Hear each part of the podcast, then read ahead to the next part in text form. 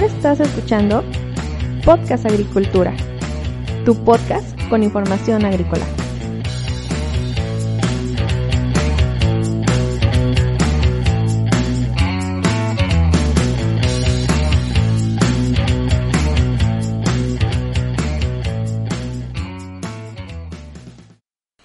Hola, ¿qué tal? Yo soy Olmo Axayacat y en este episodio te traigo una nueva entrevista, en esta ocasión con Carlos Campuzano y Andrei Rosales de la empresa Alivio, una empresa que está especializada en la microbiología para mejorar la productividad agrícola.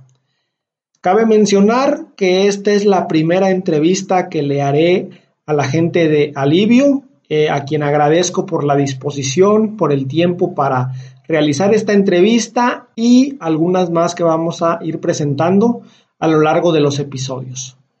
Vamos al audio. Hola, ¿qué tal? Muy buenas tardes, Carlos. Muy buenas tardes, Andrei. Muchísimas gracias por el tiempo que van a dedicar para esta entrevista. Pues antes que nada, les voy a solicitar a ambos que se presenten quién es Carlos, quién es Andrei y bueno, el que guste de los dos comentar un poco sobre qué es alivio. ¿Qué tal, Olmo? Buenas tardes. Este, bueno, pues me presento, eh, soy Carlos Campuzano de Alivio, soy el gerente de Mercadotecnia. Este, pues lo que hacemos es toda esta, eh, ahora con esta pandemia hemos trabajado mucho en cursos, en todo esto de compartir el conocimiento de, lo que hacemos en Alivio, eh, de lo que hemos aprendido en 17 años ya de, experiencia, trabajando con microorganismos, buscando soluciones sustentables y este, pues en eso estamos, Olmo. Okay, buenas tardes, yo soy Andrei Rosales, eh, trabajo también en Alivio. Sí, eh, pues básicamente lo que me dedico en mi área es eh, manejar microbiología y bioquímica. lo que hacemos es montar análisis para identificar microorganismos y también montar pruebas para ver si son útiles en el campo, buscando siempre características útiles para el agricultor, ¿no? Ok, perfecto. Bueno, antes de entrar más en el tema técnico, Andrei, Carlos, ¿Qué es Alivio? Para quien no conozca la empresa, pues si nos puedes decir, comentas que ya llevas 17 años, no sé si lleves los 17 ahí o en otros lados. Sí, no, no, yo llevo cuatro años en Alivio, pero la empresa tiene ya 17 años, eh, como te digo, trabajando eh, con los microorganismos en investigación y desarrollo de soluciones. Este, hoy ya, eh, antes también hacíamos tratamiento de aguas con, por medio de microorganismos y plantas, Hoy ya se separaron las empresas, es una empresa hermana que trabaja en conjunto, pero ya en Alivio está enfocado 100% a lo agrícola. Este, lo que buscamos es, pues, ya los microorganismos se conocen desde hace mucho tiempo, eh, no es ninguna novedad, pero la tecnología hoy ya nos llevó al punto en el que podemos entender mucho mejor lo que hacen, eh, ya medirlo, ya no es este como acto de fe de antes, ¿no? De tú échalos y pues sí ves resultados, pero como que no se queda muy claro, ¿no? hoy la tecnología ya nos lo permite y, es lo que pues, nos ha beneficiado mucho a nosotros, ¿no? Ya este, cuando empezó, creo que sí se batallaba más, ¿no? En, esto y ahorita pues ya la, la tendencia totalmente va a esto, ya en otros países están prohibiendo fertilizantes, en otros están, Estados Unidos están premiando buenas prácticas sustentables, eh, ya están poniendo regulaciones más estrictas a los agroquímicos, entonces, pues la verdad es que ahorita sí ya la tendencia va todo con esto y, y pues aquí todo lo que nos va a platicar Andrei, pues ya es usando la tecnología de punta eh, eh, aquí en Alivio, entonces este ya pues el desarrollo de productos es mucho más eficiente, este ya ver los resultados eh, ya es medible, ¿no? Ya no es este algo tan tan ambiguo, ¿no? Entonces, pues estamos muy contentos de, de poder aportar un poquito a mejorar la tierra y tener prácticas más sustentables y que los campos de, de, la, de, nuestros clientes y de las familias, pues se pueda seguir este, conservando en las generaciones, ¿no? Porque sí, hoy en día estamos afrontando una situación de, de pues, pérdida de fertilidad, pérdida de suelos, eh, los costos de fertilizantes, de químicos cada vez son más altos, entonces, este, pues es lo que buscamos, ¿no? Tratar de regresar un poco a lo que la naturaleza pues, ha establecido desde siempre, ¿no? Y tratarla de imitar un poco. Pues muy bien, muy bien, Carlos. Excelente. Andrei, este, pues vamos a entrar un poco más a la cuestión técnica, pero quiero comenzar con una pregunta que para mí es clave. Si en estos momentos un productor no está implementando o utilizando, no sé cuál sea la palabra correcta, microorganismos en su campo, ¿por qué debería de hacerlo? Eh, ¿Cuáles son los motivadores principales? Ok, eh, bueno, para mí, desde el punto de vista, creo que la principal motivación debería de ser que sigamos con suelos fértiles y sustentables, porque si nos enfocamos nada más en trabajar con pues, eh, eh, bioquímicos o con químicos, eh, vamos a ocasionar un, desgaste muy fuerte de nuestro suelo, eh, con el paso del tiempo va a ser menos fértil. Entonces, utilizando este tipo de productos a base de microorganismos, lo que hacemos es, como algún cliente dijo, ¿no? estamos restableciendo nuestros suelos, volviéndole la vida, porque se encargan del ciclaje de muchos nutrientes, materia orgánica, etcétera. Entonces, ese sería, desde mi punto de vista, yo creo la, la razón más fuerte. Muy bien, y si nosotros queremos empezar a aplicar microorganismos con un productor, ya lo decía por aquí Carlos, ya no es como una cuestión solamente de fe, ya se puede medir qué es lo que vamos a medir o yo, por ejemplo, como asesor técnico y todos los asesores que nos están escuchando, en cuánto tiempo le pueden, entre comillas, garantizar un resultado al productor. Ok, ahí es un tema yo creo un tanto escabroso, eh, porque no puedo decirte en un año, un mes, una semana, dos días, porque primero hay que ver el desgaste que ha tenido tu suelo, eh, qué tanto desgaste tiene, qué tanto químico se le ha, se le ha vaciado. Eh, lo que comentaba alguna una compañera de aquí de la empresa que trabaja en el área de suelos específicamente, es que sí se puede regenerar este suelo, pero obviamente va a ser un proceso, no sé, de dos, cinco años, algo así en ese plazo. O sea, no, no es de que lo agregues hoy y ya mañana o el fin de semana tu suelo ya va a ser eh, fértil otra vez totalmente. O sea, son procesos lentos pero se va llevando a cabo. Ok, al tratarse de procesos lentos, ¿cómo podemos venderle microorganismos al productor si no va a haber un resultado pronto? Y, te pregunto esto porque, bueno, yo, yo estoy en campo, yo batallo con este tipo de cuestiones muy a menudo, donde en la zona de los Reyes, donde yo estoy, pues muchos productores como que hace algunos años empezaron a aplicar algunos microorganismos, pero lo dejaron. Y preguntándole yo por qué, pues decían como que no veían la diferencia entre si sí o si no, o más bien no sabían medirla. Ok. Bueno, eh, aquí en el laboratorio hacemos algunas pruebas que nos hacen saber que es eh, que posiblemente el microorganismo tenga el mismo comportamiento en el campo. Pero finalmente las cuestiones son muy diferentes. Aquí los tenemos totalmente en condiciones controladas y en el campo pues, son condiciones muy dinámicas. Eh, eh, ahí afortunadamente nosotros hemos tenido clientes que tienen este tipo de dudas y se han visto los cambios, no directamente en el suelo, digo, en un ciclo de producción, pero lo han visto en sus frutos, en la producción de, los vegetales. ¿sí? Tuvieron un poco más de, frutos o frutos más grandes, etcétera. Sí, este, es buena pregunta esa, Olmo. creo que, como dice Andrés, sí son resultados a largo plazo, sin embargo, eh, hay muchas cosas que sí se pueden ver en el corto plazo, ¿no? Este, si quieres, ahorita André nos puede platicar el sinfín de diferentes funciones que tienen, pueden hacer los microorganismos. Este, hay unas que sí se ven eh, casi inmediatamente, eh, comparándolos al igual que un agroquímico, pero hay otras que sí toman más, más tiempo, ¿no? Entonces, lo que trabajan mucho los asesores de aquí de Alivio es ir llevando de la mano al productor para decirle, a ver, este, tú que dices está, eh, que los reyes, ¿no? Ahí el fusario me es tremendo, ¿no? Entonces, eh, pues chance primero van a haber temas de raíces, van a haber un mejor desarrollo radicular, pero con el tiempo, eh, después de un par de meses, sí, ya pueden empezar a ver resultados ya en el fusario. Y, ya de más largo plazo, pues ya van a tener un suelo mucho más sano en general, ¿no? En estos plazos que, que menciona André.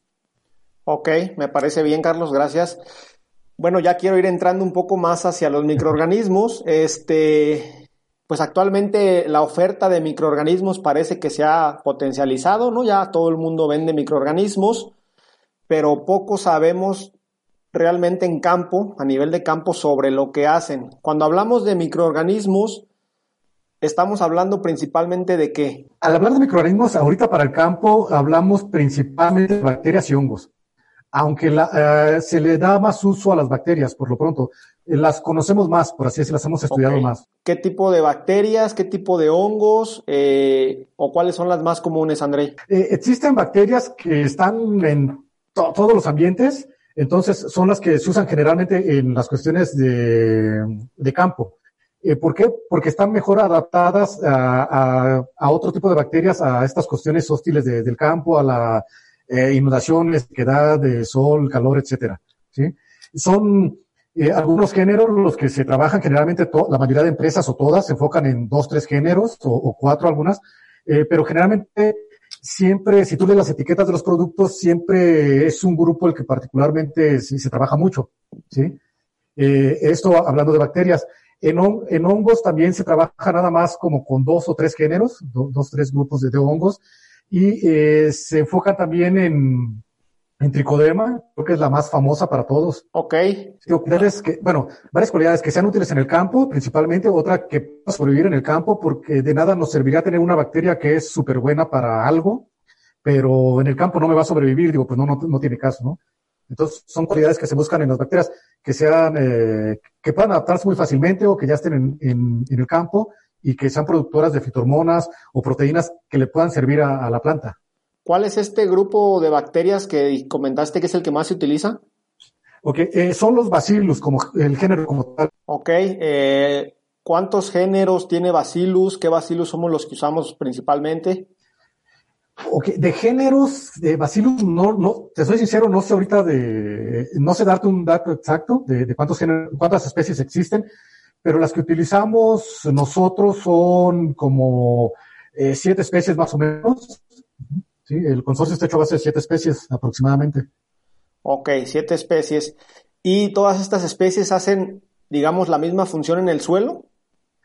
Eh, no, eh, bueno, hay especies que comparten funciones, hay un término que le llaman redundancia funcional, entonces pueden compartir funciones, eh, puede ser que la especie A tenga la función de eh, producir la proteína X al 100%, una especie B tiene la misma función, pero la puede tener al 20%, al 50%, al 75%, pero hace la misma función. ¿sí? Hay especies que son, algunas se, se, enfocan más en cuestiones de nutrición, otras en cuestiones de biocontrol. En ese caso, cuando hay redundancia funcional, ¿no es una competencia entre las mismas cepas de bacillus? No, no hay una competencia como tal, porque nada más es redundancia funcional, pero a nivel eh, de metabolitos secundarios, por así decirlo. Digo, van a comer lo mismo, van a metabolizar lo mismo, pero no hay una competencia como tal. Como son del mismo género, no, no se atacan entre ellas. Un ejemplo es... Eh, yo con mi hermano no me voy a atacar o me voy a pelear por, por, por la comida. Digo, a lo mejor nos compartimos, ¿no? Y nos repartimos el taco, pero no llegamos a una pelea. Ah, ok, perfecto. Y respecto a los hongos, ¿cuáles son los grupos, dos grupos principales que comentaste? Ok, los dos grupos principales que se utilizan es Aspergillus y Tricoderma, pero que se utiliza en mayor medida es el Tricoderma. ¿Sí? Especies muy específicas como Víride, Atrovíride, que tienen muy buen potencial en biocontrol. ¿Existe alguna razón por la cual este grupo de bacterias y estos dos grupos de hongos se utilicen mayoritariamente? Se utilizan en mayor medida porque son microorganismos que ya están en el campo, ya están en nuestros suelos. Entonces lo que hacemos nosotros como empresas es básicamente eh, enfocarnos solo en esos, eh, aumentar la biomasa y, y regresarlos, ¿no? Sembrarlos. Eh, son organismos que son, tienen muy buenas capacidades para producir fitohormonas, para biocontrol y pueden soportar estas condiciones un tanto adversas de, de, del ambiente. Ah, ok, entiendo. Pero existen muchos otros hongos y bacterias que se podrían llegar a utilizar que todavía no se conocen. Sí, sí sin duda existen, eh, no, no sé cuántos, pero existen muchos otros géneros que, pues, que son útiles en el campo o que pueden tener alguna aplicación. Pero ahorita por las cuestiones de microbiología clásica, o sea, que, que son los que podemos conocer mejor o, o, han sido más estudiados son los que se usan. Ok, perfecto. Si nosotros aplicamos al suelo un consorcio de varios microorganismos, entre ellos bacterias y hongos, eh, ¿cómo sabemos que pueden tener un efecto cuando en el suelo sabemos que hay millones de cosas que todavía a lo mejor ni siquiera conocemos? Ah, como comentaba al principio, aquí hacemos análisis a nivel laboratorio que nos dicen eh, qué, grupos o qué bacterias, qué hongos o el consorcio completo si están produciendo fitohormonas eh, o proteínas que nos ayudan al crecimiento vegetal. Y esto ya a nivel de campo, hemos hecho pruebas nosotros donde tenemos eh, un, unas hectáreas con el control normal que hace el cliente y otras hectáreas con el control normal que hace, pero manejo normal, más eh, eh BPG Plus. Y en campo hemos visto que donde se adiciona BPG Plus, como comentaba Carlos, hay raíces más grandes, mayor número de raíces, etcétera. Entonces, por eso sabemos que está funcionando el producto, el consorcio. Acabas de mencionar BPG Plus, ¿nos puedes decir qué es el producto, eh, su descripción para quienes no sepan? Es un producto eh, que está hecho a base de microorganismos, de bacterias y hongos, como los que comentábamos anteriormente, y lleva otros, otros insumos y básicamente ayuda a, en la nutrición de la planta. Y tenemos un mejor enraizamiento, entonces al tener mejor enraizamiento, eh, se propicia que, la planta crezca de manera mejor, eh, con mejor nutrición, mejor frutos, etcétera. Aquí me surge la duda, tú, comentas que es un producto que trae varios microorganismos. Yo de repente veo que eh, generalmente se suelen vender productos con un solo microorganismo o con muy pocos. al tú vender un producto con muchos microorganismos, ¿dentro del producto no se da una competencia entre ellos? no, lo que pasa es que la forma en que lo producimos es, eh, eh, lo producimos cada uno por separado y al final se hace la mezcla para ya el producto final. Entonces, eso nos asegura que al menos en la etapa de producción no tenemos competencia entre ellos. Ya una vez que se agregan al campo, sí va a existir competencia como tal, pero eh, entre el consorcio, hablando de, de casa, va a ser mínima. O sea, porque son géneros muy similares, etcétera. Entonces, básicamente la competencia tal vez va a ser por espacios o por nutrientes. Ah, ok, perfecto. Algunos productores me han hecho la inquietud de que ellos no quieren aplicar como un producto que traiga muchos microorganismos, justamente por esta cuestión de que si hacen competencia, pero también por la cuestión de que dicen ellos que si el producto a lo mejor lleva tres, cuatro meses que se hizo, a lo mejor ya no trae lo que dicen por estas pues interacciones o lo que tú comentas. ¿Hasta qué punto es esto cierto? ¿Hasta qué punto se le puede decir al productor, no, mira, lo que se te garantiza es tal cosa? Sí, eh, ahí el tiempo de anaquel de los productos, efectivamente, eh, depende de la forma en que se elaboran, tiene mucho que ver. En el, ah, en el mercado hay productos en polvo eh, o productos en líquido. Entonces, los productos en polvo tienen mayor vida de anaquel, porque los productos líquidos eh, nosotros aprovechamos una capacidad de los microorganismos que, hacen esporas, esporas de sobrevivencia. Entonces, ellas tienen la capacidad de sobrevivir mucho tiempo. En literatura se, habla hasta de dos, tres años, ¿no?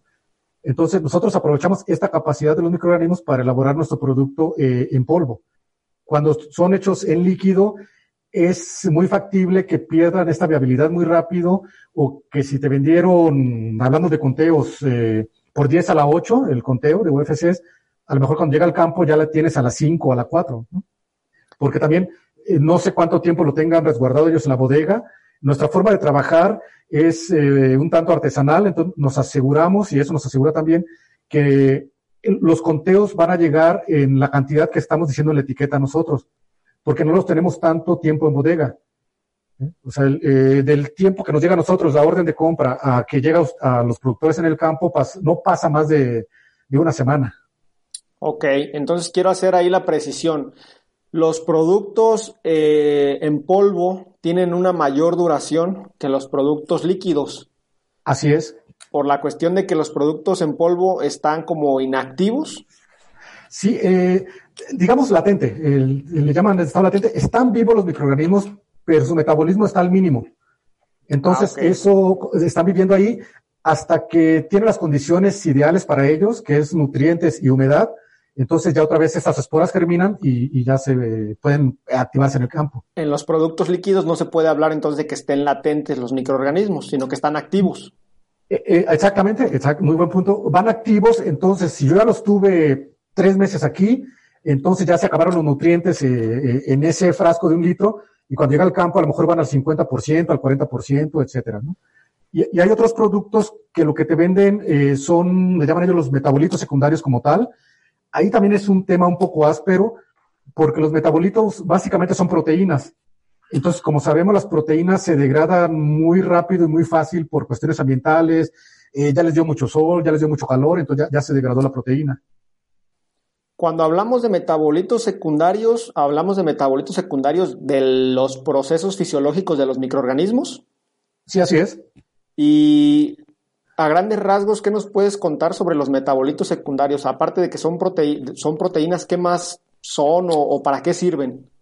Ok, bueno, eh, como tal, los metabolitos se dividen, hablando de microorganismos, se dividen en dos, digamos, los metabolitos primarios, pero estos, los primarios son los que necesitan ellos para seguir viviendo, los microorganismos. Los metabolitos secundarios son los que ellos desechan. Ellos no tienen una, no tienen una utilidad para los microorganismos como tal, entonces los desechan, eh, los excretan en este caso al medio ambiente, pueden tener funciones muy variadas, desde cuestiones de biocontrol, pueden excretar fitohormonas que le van a servir a la planta para, para desarrollarse mejor, eh, pueden mantener por ellos mismos alejados algunos patógenos. Entonces, si alguien te vende un producto de metabolitos secundarios, es más fácil que se degrade rápidamente. Sí, así es. Ah, ok, perfecto. En este sentido de utilizar los microorganismos eh, por ejemplo, hablaste del BPG Plus que viene en polvo. Cuando se va a utilizar uno de estos productos, ¿cómo se, cómo se hace la activación? ¿Se tiene que hacer alguna fermentación? Porque ves que en campo de repente ya están comprando muchos biodigestores los productores. ¿Qué, es lo que se tiene que hacer para pasar de, pues tengo ese producto en polvo con un microorganismo latente a que ya me funcione en el campo? Sí, eh, hay que fermentar el producto eh, en, en campo.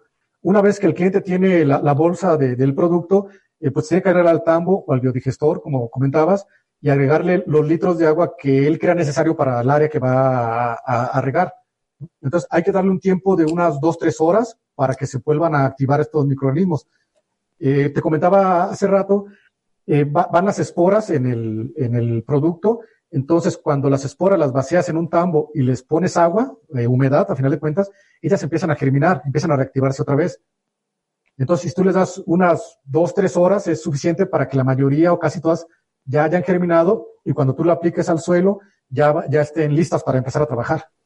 ¿El agua en la cual se tienen que activar tiene que ser a pH neutro o tiene que tener alguna condición específica? Eh, no, puede ser agua potable, agua común. Ok. ¿Y este, por qué dos, tres horas? ¿Por qué no una? ¿Por qué no veinte? Ok. Eh, una es muy poco tiempo para que empiecen a germinar las esporas. Entonces, si yo dejo eh, fermentar solo una hora, tal vez solo el 20-30% de las esporas germinaron y cuando las aplica al suelo tienen menos oportunidad de sobrevivencia. ¿sí? Ok. Si las, si las dejo mucho tiempo, en este caso 20 horas, 24 horas, eh, lo que puede pasar, como tú pusiste a fermentar este en agua, en un tambo, lo que sea, pueden caerte bacterias eh, ajenas al producto y puede incluso caer bacterias patógenas. Entonces, cuando tú agregas el producto ya a tu suelo, puede ser que lleves patógenos o ya no sabes realmente qué estés aplicando, porque eh, este tambo se convirtió en un medio de cultivo muy rico, entonces lo que caiga ahí va a crecer. Ah, ok, o sea, si lo dejas más horas sí se reproducen, pero tienes el riesgo de que reproduzcas alguna bacteria o hongo patógeno y ahí rompes lo que querías hacer, ¿no? Exactamente. Ah, mira, eso, esa parte es interesante, no la había pensado yo de esa manera, la verdad. Este, hace poco platiqué con un ingeniero, con un compañero ingeniero técnico en campo, y él me decía que él no creía en esta parte de la, de que los microorganismos ayudaran a controlar patógenos directamente. Yo le comentaba que a lo mejor no era algo directo, sino era una, una consecuencia de equilibrar el suelo ¿Tú qué me puedes decir al respecto? Ah, yo creo que sí hay, los microorganismos tienen mecanismos que pueden considerarse directos para contrarrestar a los patógenos. Eh, producen muchas cosas, enzimas, eh, proteínas que pueden detener el crecimiento de patógenos. Esto nosotros lo comprobamos a nivel de laboratorio, haciendo pruebas de confrontación, que es lo que montamos, y hemos visto muy buenos resultados eh, que sí pueden parar el crecimiento de fusarium, esclerotinia, etcétera. ¿Puedes hacerme el comentario sobre qué es una prueba de confrontación? Ah, ok. Una prueba de confrontación no es más que poner en un mismo lugar o en un mismo, una caja de Petri, o sea, una, una circunferencia de 10 centímetros, ponemos por un lado al patógeno y por el otro al producto, los dejamos crecer y vemos quién crece más. Digo, si, el, si vemos que el patógeno crece sobre el producto, pues decimos que no tiene capacidad de biocontrol. Si vemos que el producto sí crece sobre el patógeno o detiene su crecimiento, pues podemos concluir que sí, que sí tiene capacidad de biocontrol. pero ¿cuánto pones de cada lado del, patógeno y del, benéfico para, pues digo, es equilibrado, ¿no? Para que crezcan a su ritmo. Sí, aquí las podemos montar de diferentes eh, maneras. Eh, digo, el, sabemos, me voy a enfocar en hongos. Los hongos crecen de manera más lenta que, por un lado, ponemos primero el hongo a crecer y luego ponemos el consorcio para ver si puede tener crecimiento. Por otro lado, ponemos los dos al mismo tiempo o podemos poner las bacterias primero y luego el hongo. Y entonces ya todo eso nos va ayudando a formular conclusiones de si, si lo puede, si puede tener crecimiento y si sí lo detiene, cuál sería la mejor estrategia. Poner ante los benéficos para cuando lleguen los patógenos ya no se desarrollen tanto o todo ese tipo de, de situaciones. Ah, ok, perfecto. ¿Y los hongos y las bacterias que ustedes manejan se pueden llegar a aplicar de manera foliar también? Eh, sí, así es. De hecho, la, empresa fabrica un producto de, para aplicación foliar. Eh, tiene algunos eh, componentes diferentes al, BPG Plus, hablando de, géneros, de, microorganismos y otros similares. Ok, este, entonces, aunque en teoría no sea como su, su medio más adecuado, ¿sí trabajan en la hoja? Ah, ok. muy buena pregunta. Dentro de los géneros que cambian, entre el que es dedicado al suelo y el que es para la hoja, va un género que produce una biopelícula, un biofilm. este lo producen estas bacterias para protegerse ellas mismas del medio ambiente. Entonces, es una característica que nosotros usamos para proteger indirectamente a la hoja y proteger a las demás géneros del consorcio. Entonces, este biofilm yo siempre lo comparo con un gel como el del cabello o el famoso moco de gorila, algo así. Entonces, mantiene las características de humedad que necesitan los microorganismos para seguir creciendo mientras los protege de, los rayos solares. O sea, no, no los deseca tan rápido. Ah, ok, perfecto, ya. Este, respecto a la aplicación en suelo, eh, ¿es exactamente lo mismo aplicar en cualquier tipo de suelo o hay consideraciones que hay que tener en cuenta? Y también considerando que a lo mejor a veces no se utiliza el suelo tal cual, sino se utiliza una cama hecha completamente de topure, ¿no? Que es pues digamos, un tipo de suelo diferente. Creo que pueden variar un poquito las aplicaciones dependiendo el tipo de suelo, el tipo de sustrato. Eh, ahí yo sinceramente desconozco las concentraciones que se usan en campo. Ahí más de los técnicos de campo nos podrían auxiliar. Pero lo que sí te parece es que creo que varían muy poco, realmente. No, no sé, Carlos, si me pudieras apoyar ahí. O... Este, sí, digo, a ver si eh, puedo contestar tu, tu pregunta, Olmo. Eh, sí cambia, sí cambia este, de suelo a suelo, hay unos con un pH, otros eh, con una conductividad eléctrica, humedad, todos esos factores al final están influenciando el desarrollo de los microorganismos, tanto benéficos como patógenos, esa es la, realidad. Pero, este, y es parte de, ahorita que mencionaban del consorcio de, de lo que hacemos nosotros, esa es una de las razones por las que hacemos un consorcio tan, tan robusto, para que con esta redundancia funcional que mencionaba Andrei, nosotros podamos seguir garantizando los resultados. Entonces, si de tantas cepas que tenemos, eh, hay unas cuantas que no se desarrollan, las otras van a cumplir con esas funciones. A cambio, si, si solo hiciéramos una cepa, pues si el pH o las condiciones de mi campo no le favorecieron a esa cepa, si solo tuviera una al producto, pues no tendríamos nosotros forma de, garantizar que se van a desarrollar, ¿no? Entonces, es parte por, lo que está hecho así ¿no? nuestros productos. Esa puede ser la razón por la cual productores que solo aplican o han aplicado productos con pocas cepas y no les ha funcionado, porque a lo mejor no había la conductividad eléctrica o había mucha salinidad o había poca humedad. Y entonces lo que ustedes me están diciendo es que con los productos que ustedes traen al aplicar muchos microorganismos con redundancia funcional, digamos, si, un, si una bacteria, un hongo no se adapta bien al pH, otra sí, ¿no? Correcto, exactamente, es, es la idea. mucho de aquí decimos es, pues yo puedo tener dos hijos, ¿no? Que gemelos, pero uno es bueno para las matemáticas y otro para la música, y son totalmente diferentes caracteres. Al final es vida con lo que estamos trabajando, y por medio de este consorcio es como tratamos de, de compensar eso y seguir dando el resultado, ¿no? Ah, ok, perfecto. Bueno, ahora ya vamos aplicando nuestros microorganismos al suelo. Yo aplico, digamos, el día de hoy el BPG Plus, tiene bacterias, tiene hongos. ¿Al cuánto tiempo tengo que volver a aplicar y por qué? Aquí lo que se sugiere ahorita es que sean aplicaciones semanales. cada ocho días, cada siete, ocho días, dependiendo también de los tiempos del cliente. ¿Por qué? Porque como todos los organismos vivos, los microorganismos tienen un, ciclo de vida. O sea, crecen, se desarrollan y mueren. ¿sí? En el caso de los microorganismos, comparándolo con nosotros como humanos, es mucho más rápido. Digo, nosotros duramos, eh, si bien nos va a 70, 80 años, ¿no? En el caso de los microorganismos, hablamos de, horas o de días. Aquí en condiciones de laboratorio, eh, llegan a crecer hasta, o, el ciclo lo completan en 24, 48 horas, dependiendo el tipo de microorganismo que sea. Eh, pero son, a final de cuentas, eh, ambientes cerrados. En, en, el campo pueden prolongarse tal vez hasta 72 o 90 y tantas horas. Por eso es la importancia de seguir aplicando, porque si no se aplica, pues va a decaer otra vez la población de benéficos. Ah, ok, ya entiendo.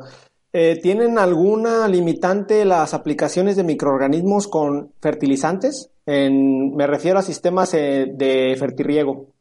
Hasta ahorita aquí hemos hecho algunas pruebas de, eh, bueno, de hacer crecer a los microorganismos en medios que contienen algunos fertilizantes y hasta ahorita no hemos tenido resultados negativos. Los microorganismos siguen creciendo. Obviamente siempre los comparamos con un control o un testigo. Ok. ¿Hay alguna recomendación en cuanto a la aplicación en el pH, porque ves que luego cuando se hacen las mezclas fertilizantes en campo no se suele ajustar mucho el pH y a veces quedan volando hacia muy básicos o muy ácidos dependiendo de, del tipo de fertilizante que metas. ¿Hay alguna recomendación entre, de rango? Eh, pues lo, ideal sería pH neutro, ¿sí? como está el agua, pero comentaba, como comentaba Carlos, el, el consorcio nos ayuda o nos... Eh, es muy robusto en ese sentido, porque a lo mejor tú metes un pH muy ácido, algunas bacterias no van a crecer, pero el, resto sí, sí puede crecer, o los hongos. Los hongos tienen predilección por medios ácidos. Ah, ok. Entonces, debido a este, a este gran consorcio de, microorganismos, se, puede aplicar y sabemos que algunos van a funcionar, otros no, pero siempre va a haber resultado, ¿no? Exacto. Así es. Ah, ok, perfecto. Este, pero bueno, si recomiendas hacer la aplicación con los fertilizantes o hacer una aplicación extra para este tipo de cuestiones? Ok, ahí creo que depende más del manejo del campo y de los tiempos. Eh, digo, lo ideal sería tal vez aplicar el, el, producto por un lado y aparte los fertilizantes, pero por cuestiones de tiempo y de manejo no siempre es viable. Entonces se pueden aplicar juntos algunos. Eh, te repito, ya hemos hecho algunas pruebas aquí y no, no hemos tenido problemas. No, o sea, el producto, las bacterias siguen creciendo, no, no se ha visto una disminución o que no crezcan. Ok, y respecto a las aplicaciones foliares, ¿hay consideraciones con algún agroquímico? Ahí también eh, nos hemos enfocado en algunos agroquímicos y hasta ahorita no hemos tenido problemas tampoco. Ok, entonces se puede igual hacer, digamos, dos, dos por uno, ¿no? sí. Okay. Sí, es de, lo que hemos tratado también de hacerlo como muy práctico, ¿no? Este, no nada más, este, que también es algo práctico y que ahorre tiempo para, para las aplicaciones. Eh, no sé si comentarles algo de las susceptibilidades, André, con los fungicidas, insecticidas. Ah, porque sí, también algunos clientes tienen precisamente este tipo de dudas de que, oye, yo aplico tal producto en, mi campo, en mis plantas, eh, me afecta, no me afecta, a lo mejor agrego los dos juntos y, y el consorcio no va a crecer, o este tipo de dudas.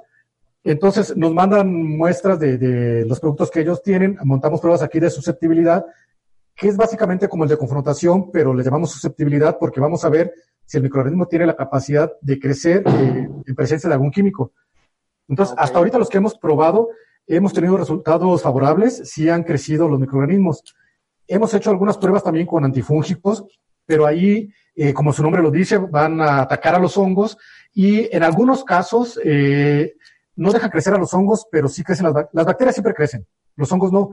Tenemos otros antifúngicos que nos han traído que realmente no han tenido ningún efecto sobre los hongos. O sea, sigue creciendo las bacterias y los hongos, todo normal. Ok. Sí les pregunto esto porque como decía Carlos, este, de repente en campo sí se busca la, eficiencia, ¿no? Yo, yo como asesor técnico, pues como me enseñaron en la escuela, es separa todo y haz todo así bien, pero en campo, pues eso es, eso es costo, es dinero, es tiempo. Y yo tengo productores que dicen, pues a mí dame puras cosas que pueda meter en una sola aplicación llámese biológico, químico, lo que sea, justamente para esta, para esta cuestión de, de ahorrar tiempo. Este, ¿Ustedes dan asesoramiento en campo a productores? O sea, si alguien quiere aplicar algo con ustedes, pues ustedes van a estar ahí para cuando apliquen, para cuando se vean los resultados, para cuando haya dudas. Carlos, no sé si me... Sí, sí, este, sí, definitivamente. Uno del valor principal es de, alivio es el servicio. Eh, entendemos que toda esta parte de microbiología está eh, aprendiendo, estamos aprendiendo nosotros mismos mucho todavía. Entonces sí queremos trabajar junto de la mano de, los clientes, ¿no? De irlos llevando. Este, eh, también como en Alivio buscamos relaciones de largo plazo, no nada más este, eh, una venta rápida y, sacar la comisión, ¿no? Es, es ir creciendo junto con ustedes y que poco a poco vayan viendo los, los resultados de, de unos manejos sustentables. Eh, al final eso trae muchos beneficios. Entonces sí, definitivamente los vendedores, entre comillas, pues son asesores, son asesores de ustedes y, y no nada más van a hacer consejos de alivio y todo, ¿no? Este, en lo que les puedan ayudar, este, van a estarlos asesorando y cuenta también con el laboratorio para justo esto, ¿no? De, oye, lo puedo mezclar con este fungicida, este, lo, eh, lo mezclo con melazas para activarlo, de todo eso lo, lo, lo pueden este, estar trabajando con nosotros, ¿no? Y, y cuentan con nosotros para eso. Ok, eh, André, ya que Carlos eh, mencionó lo de manejo sustentable, aquí me surge una duda. Con los microorganismos, ¿sí es posible disminuir la cantidad de fertilizante que necesita un cultivo o esto va muy separado? Eh, sí es posible disminuir, eh, bueno, al menos en mi experiencia, en las pruebas que hemos montado, sí es posible disminuir, eh, pero obviamente es un volado que no nos echamos todavía. Me refiero a, a decirle a, un cliente, ¿sabes qué? Quítale el 50% de tu fertilización porque mi producto te lo va a hacer. sería un volado, ¿no? Porque también para nosotros, hay cuestiones ambientales que no manejamos, no podemos manejar. A lo mejor yo le digo eso, hoy hay un tormentón, se le inunda y pierde la cosecha y me va a culpar a mí, ¿no? Por, el manejo que le sugerí. Entonces, sí hemos visto que se puede hacer eso, eh, pero son cuestiones que más de los clientes se van dando cuenta poco a poco y creo, que tenemos un cliente que él ya empezó a hacer eh, este tipo de pruebas, ¿no? Agrega BPG Plus y él va disminuyendo primero 5%, luego sube a 10% y así, pero ya es, ya es manejo de él, decisión de él. Nosotros fue una plática, pero como tal, sugerirle o pedirle que lo haga, eh, sí sería muy riesgoso. Sí se menciona en la literatura que, por ejemplo, pseudomonas te ayudan a solubilizar fósforo, ¿no? Esto quiere decir que tienes más fósforo disponible. Así es. ¿Existe alguna referencia sobre qué cantidad podemos obtener de fósforo, a qué cantidad de pseudomonas o, no hay todavía esos datos? Eh, en la literatura una relación como tal así aún no la tenemos. Eh, es lo que parte de nuestros objetivos, llegar a ese nivel. Eh, de hecho, ya se está trabajando, decirte, bueno, si tú agregas 20 pseudomonas, vas a tener tanto de, fósforo, ¿no? O si agregas 50, vas a tener tanto. Pero siempre hay condiciones que, pueden cambiar eh, las, estas mediciones. Mencionabas hace rato las condiciones de campo, de suelo, pH hay pHs en los que va a favorecer el crecimiento de pseudomonas y que van a ser muy productivas, muy hábiles, y tal vez hay condiciones que no, no las van a beneficiar y entonces van a hacer el mismo proceso, pero en menor cantidad, en menor proporción. Ah, entonces, no, no lo podemos medir todavía. Darte un resultado fiable y ve, no tanto verídico, sino fiable y que siempre se vaya a cumplir si es un tanto difícil. Ah, ok. Sé que hay también algunas bacterias por ahí fijadoras de nitrógeno y mi pregunta es, también hay microorganismos que te ayudan a fijar o solubilizar potasio, calcio, magnesio y el resto de, elementos. Sí, así es. De hecho, tú ponías de ejemplo las pseudomonas. Eh, hacen la solubilización de fósforo por la producción de ácidos orgánicos. vuelven más ácido el ambiente. Eh, al decir ambiente me refiero a microambiente, ¿no? donde ellas viven. ¿no? vamos a pensar en toda la hectárea porque pues, no, está tremendo. Entonces, al acidificar este microambiente, va a favorecer que el, fósforo se, suelte de, la roca y ya quede disponible. Es el mismo mecanismo que funciona para el sodio y para otros micronutrientes. Ah, ok, perfecto. Hace poco estaba leyendo sobre una empresa que sacó un producto que tiene la que tiene la capacidad de, de ¿cómo, ¿cómo, te lo podría explicar?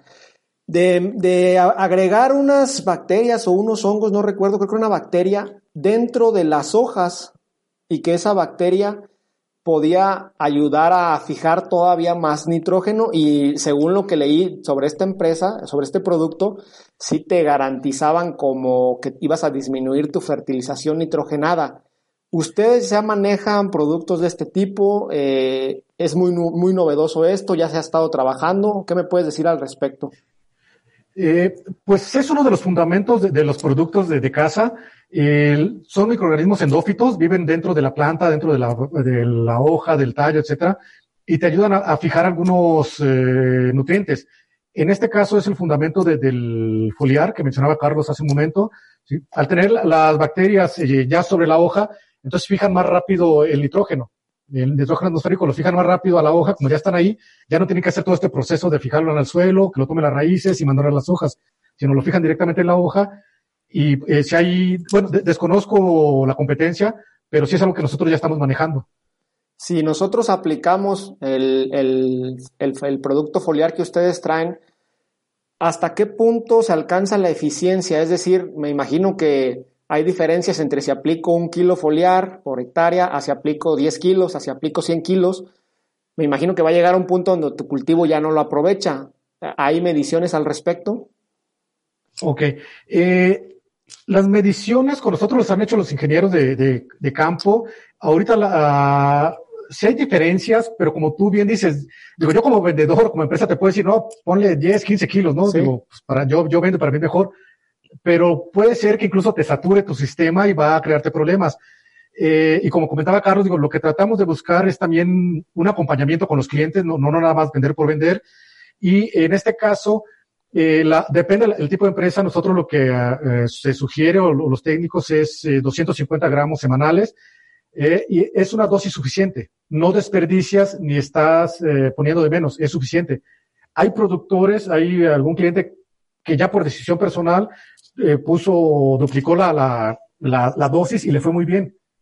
Pero nuestra recomendación es una dosis de 250 gramos y eh, ya el cliente puede hacer su manejo personal.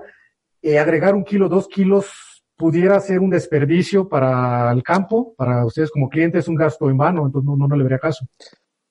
¿Se puede llegar a un punto de saturación de microorganismos en el suelo?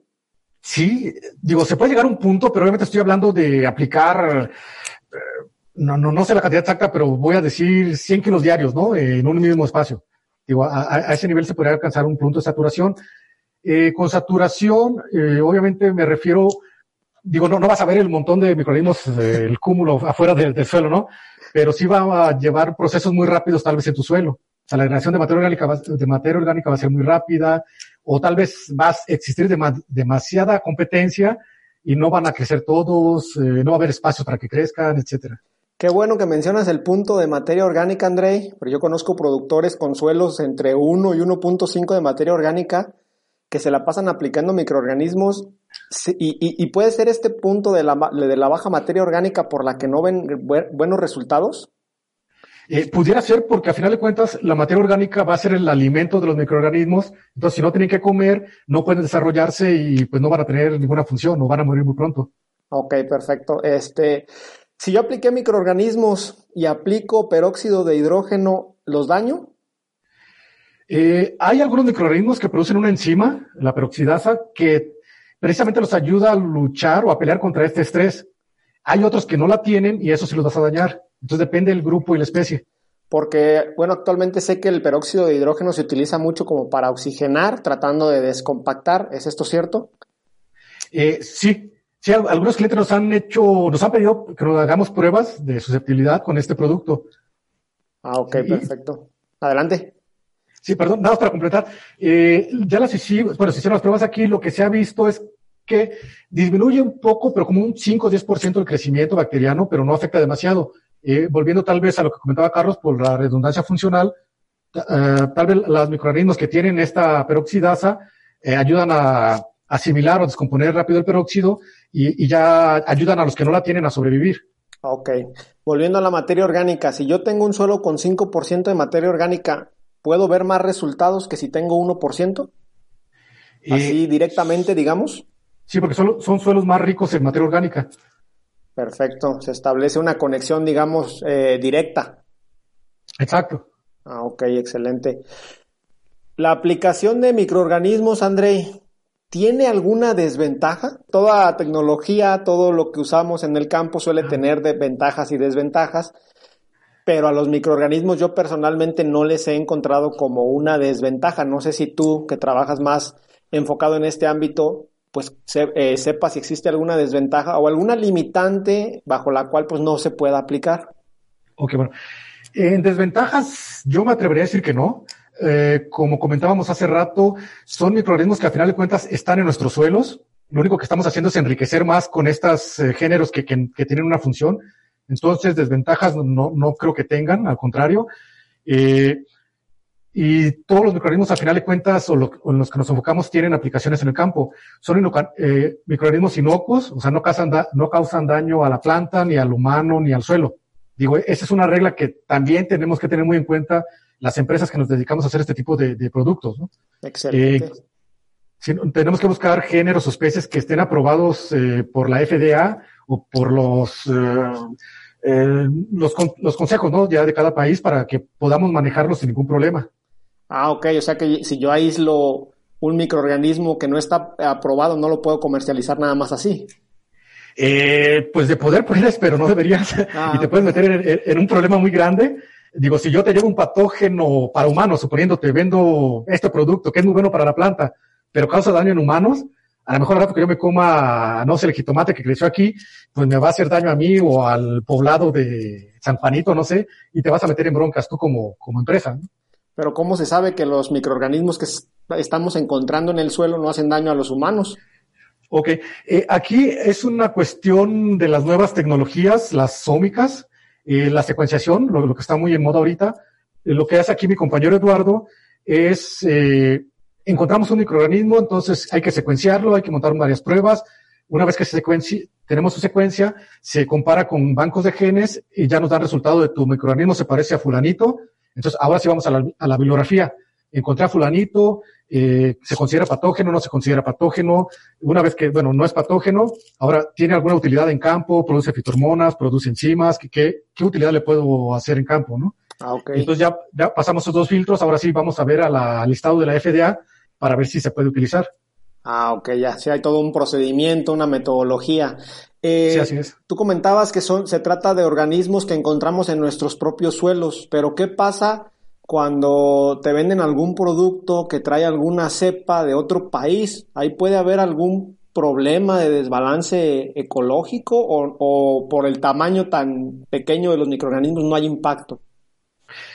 Generalmente, aunque vengan de otro país, estas cepas son la misma especie.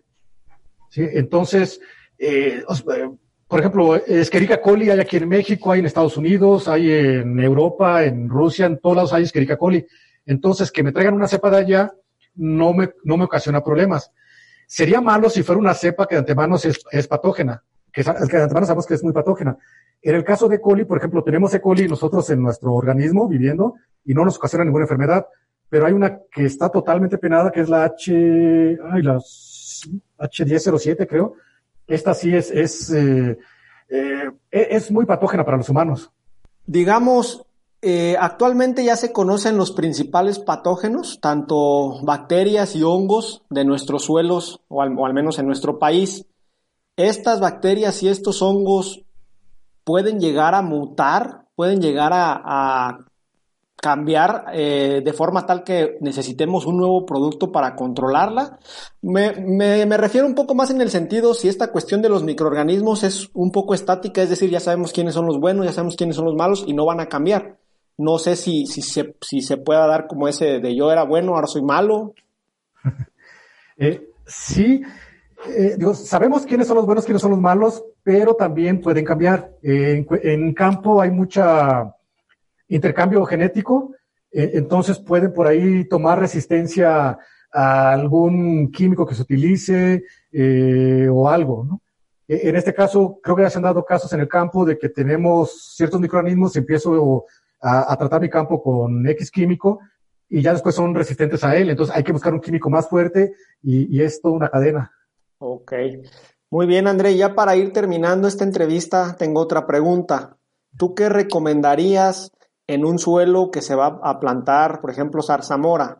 Lo que se hace comúnmente aquí en Los Reyes es le meto lo más fuerte que haya para matar todos los microorganismos y luego inoculo y hay algunas personas que ya están diciendo, no, no, no le barras todo lo que tiene, sino que empieza desde el principio a meter organismos benéficos.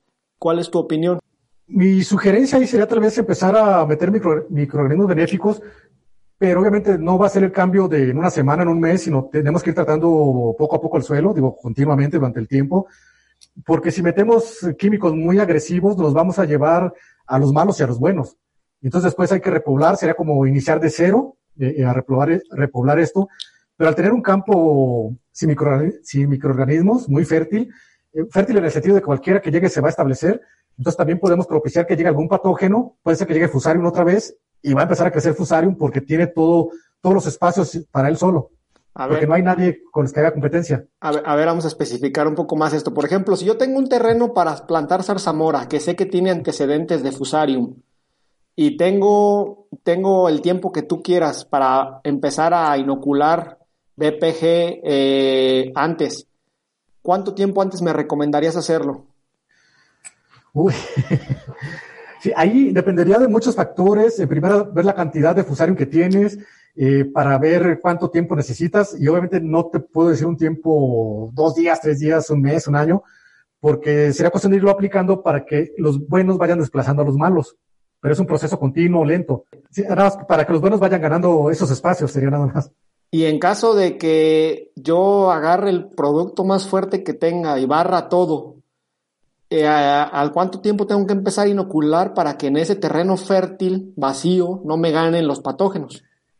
Ahí sería cuestión de ver eh, qué tipo de químico usas y ver los, el residuo, cuánto tiempo queda ahí el residuo. O sea, eh, hay químicos que duran, no sé, puede ser que en 24 horas ya, ya se volatilizó todo, o puede ser que en una semana o, o seis meses. Entonces, si tú agregas un químico muy fuerte y barres con todo, si su tiempo de vida media es de una semana y tú lo utilizas hoy y mañana aplicas un benéfico, no tiene caso porque también se lo va a llevar, lo va a barrer. Ok, perfecto. ¿Tú sí conoces algún producto químico que barra absolutamente todo en el suelo? Ay, por ahí escuché alguno que es muy agresivo, es eh, bromuro, creo algo así, lo, lo comentaban algún cliente alguna vez. El bromuro de metilo. Ajá, exacto. Ah, ok, perfecto. No, bueno, pues está muy interesante todo esto de los microorganismos, Andrei. Muchas gracias por tu tiempo. Carlos, también, este, muchísimas gracias por tu tiempo. No sé si para finalizar esta primera entrevista de varias que vamos a hacer con Alivio, quieras comentar algo, Carlos. Pues nada más agradecerte, Olmo, y, y pues que estamos aquí a sus órdenes y eh, como les mencionaba, ¿no? Eh, a cualquier persona que esté interesada en conocer la ciencia atrás y, todo esto, este, estamos impartiendo cursos de microbiología eh, para que conozcan cómo, cómo es que funcionan a, fondo, ¿no? Entonces, pues estamos a sus órdenes y, y adelante. Muy bien, Carlos, muy bien, André. Pues dejen algún medio de contacto, redes sociales, correo, teléfono, para si alguien nos quiere contactar, sepa cómo. Este, pues tenemos la página, es www.alivio.com.mx y en redes sociales estamos como Alivio MX, Facebook, Instagram. Perfecto. Alivio es con B grande, ¿verdad? Es... Ah, correcto. Alivio es con B grande. Viene de alianza con la biosfera. yo también tenía la duda, por ahí estuve buscando en, Sus, perfiles de LinkedIn y ya me di cuenta de dónde venía el alivio con, alivio con, B grande. Gracias por, Excelente. Bueno, pues muchas gracias a los dos. Eh, realmente agradezco el tiempo eh, que tuvieron para esta entrevista. Sin duda muy interesante. Y hasta aquí la entrevista del día de hoy. Quiero agradecer nuevamente a André y a Carlos por la disponibilidad para grabar esta entrevista. Como te comentaba al inicio del episodio, esta es la primera de varias entrevistas que voy a grabar con la gente de Alivio, por lo que vamos a seguir hablando en próximos episodios sobre cuestiones relacionadas con microorganismos y algunas otras cosas. Si tienes alguna pregunta, la puedes dejar en las notas del episodio y con gusto te responderé. Muchas gracias por escucharme. Hasta luego.